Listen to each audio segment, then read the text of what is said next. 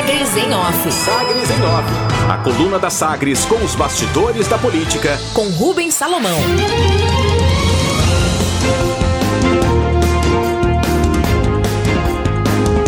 STF identifica financiamento estrangeiro de ações para desestabilizar a democracia no Brasil.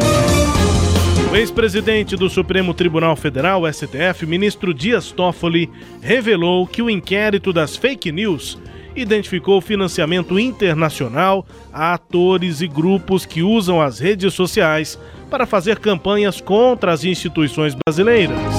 A investigação é presidida pelo ministro Alexandre de Moraes, que, segundo Toffoli, o autorizou a dar a informação à imprensa na entrevista concedida ao programa Canal Livre da TV Band na madrugada desta segunda-feira. O inquérito é o mesmo pelo qual foi preso o deputado Daniel Silveira, do PSL do Rio de Janeiro, e que antes levou à prisão outros militantes bolsonaristas que realizaram ataques virtuais, verbais ou até físicos ao STF e ao Congresso Nacional. É, o ex-presidente da corte, Dias Toffoli, afirmou que a investigação vai dar continuidade ao aprofundamento desses dados. Na entrevista, Toffoli classificou a descoberta como gravíssima e acrescentou que não poderia dar mais detalhes sobre a investigação. É, o ministro Alexandre Moraes, autorizado por ele, eu não posso dar maiores detalhes a respeito, mas esse inquérito que combate as fake news e os atos antidemocráticos em quebra de sigilos bancários já identificou financiamento estrangeiro internacional a atores que usam as redes sociais para fazer campanhas contra as instituições, em especial o Supremo Tribunal Federal e o Congresso Nacional. Ou seja, está em curso o aprofundamento desses dados de investigação pelo ministro Alexandre Moraes, o que é gravíssimo. A história do país, Mito, você sabe muito bem, mostrou que isso levou no passado.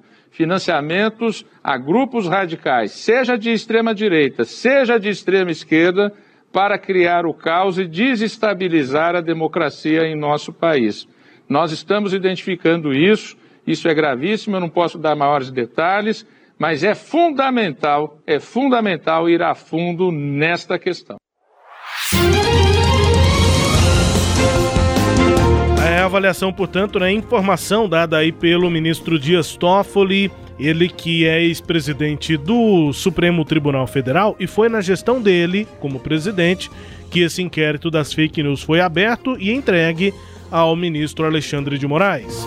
Dias Toffoli, portanto, confirmando que o STF, que esse inquérito identificou por meio de quebra de sigilos bancários o financiamento estrangeiro de ações para desestabilizar a democracia aqui no Brasil.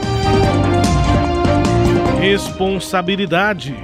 Ainda no STF, a ministra do STF, Rosa Weber, encaminhou à PGR a Procuradoria-Geral da República uma notícia crime apresentada pelo PDT contra o presidente Jair Bolsonaro por indicar o uso de cloroquina a pacientes de Covid-19.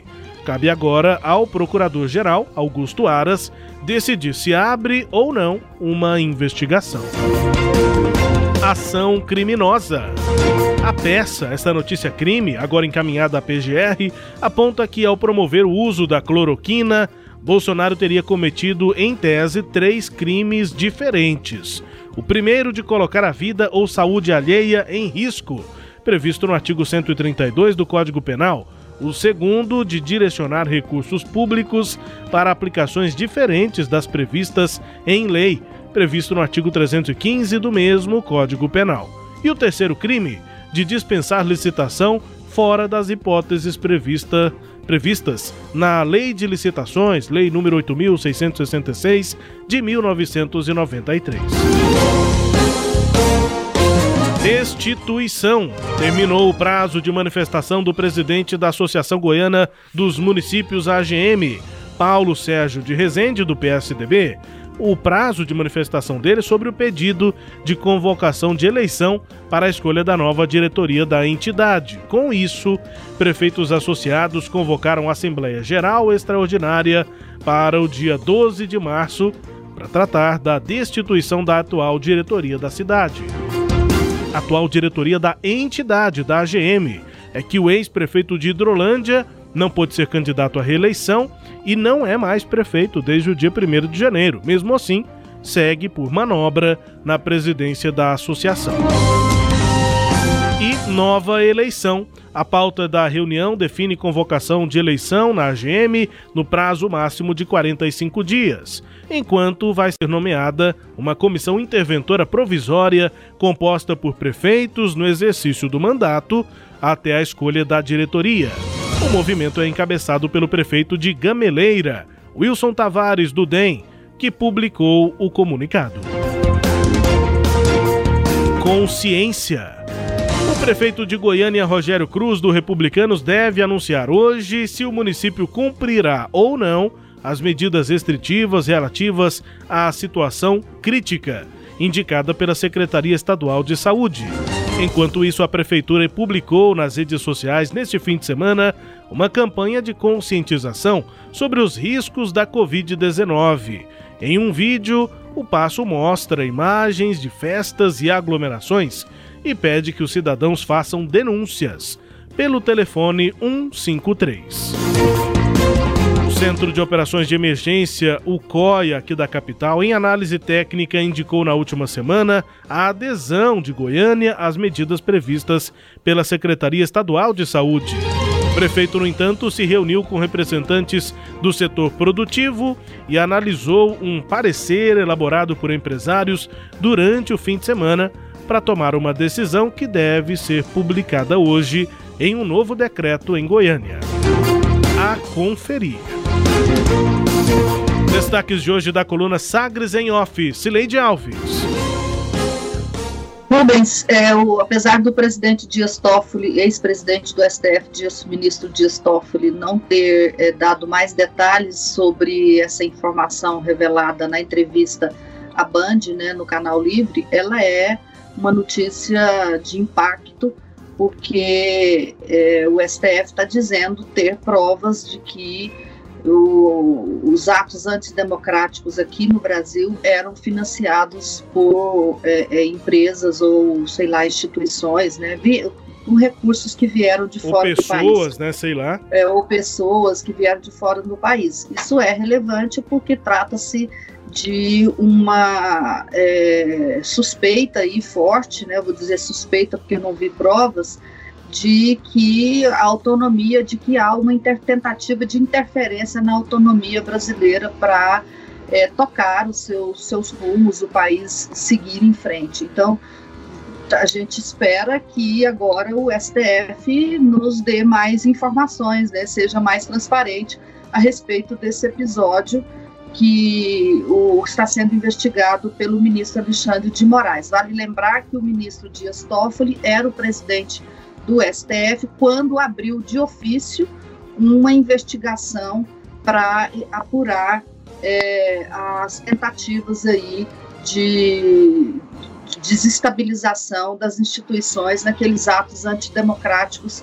que tinham a participação do presidente Jair é, Bolsonaro e de vários ministros, inclusive de ministros militares e da ativa. Vale lembrar que o, general é, Luiz Eduardo Azevedo, ele estava nativo ainda, né, como ministro da Defesa, e ele participou desses atos antidemocráticos. Então, é uma, um momento aí delicado da, do processo do Estado, né, do equilíbrio e da manutenção do Estado de Direito Democrático, e é, e é mais uma história que entra para nos assombrar né, nesse momento aí de grande tensão institucional, Rubens. Foi o general Luiz Eduardo Ramos, né, Celeste? Sim, Luiz Eduardo okay. Ramos. Foi ele, participando mesmo. E é isso. Destaques de hoje da coluna Sagres em Off.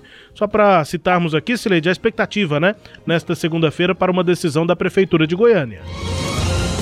É, Rubens, é, eu, agora eu fiquei em dúvida se foi o, o Fernando Azevedo ou se foi o Luiz Eduardo Ramos é, o que participou e que estava nativa na época. Um deles estava nativa na época desses atos e ele participou é, dos atos antidemocráticos, porque costuma-se dizer, os, os, militares, que o fato de um militar não estar na ativa não significa o envolvimento das forças naquele no governo. E, e, era, e, o único hoje ministro que está na ativa é o Eduardo Pazuello, porque o outro ministro, que agora eu tenho dúvida se foi o Luiz Eduardo Ramos ou Fernando Azevedo, ele estava na ativa no começo do governo, foi muito pressionado, aí ele passou para reserva. É, e foi esse o episódio lá de trás que eu não estou mais me lembrando. É, foi o Ramos, é, Sileide. É, General Luiz Eduardo Ramos. Só não estou é, pegando aqui qual é o ministério, mas foi ele sim que esteve presente nesses, nesses atos, nessas manifestações. Destaques de hoje da coluna Sagres em Off, que também é podcast, está no Deezer, no Spotify, no SoundCloud e também nos tocadores de podcast do Google e da Apple. Com todo o conteúdo no sagresonline.com.br. Sagres em Off. Sagres em Off. A coluna multimídia. Acompanhe ao longo do dia as atualizações no www.sagresonline.com.br. Sagres em Off.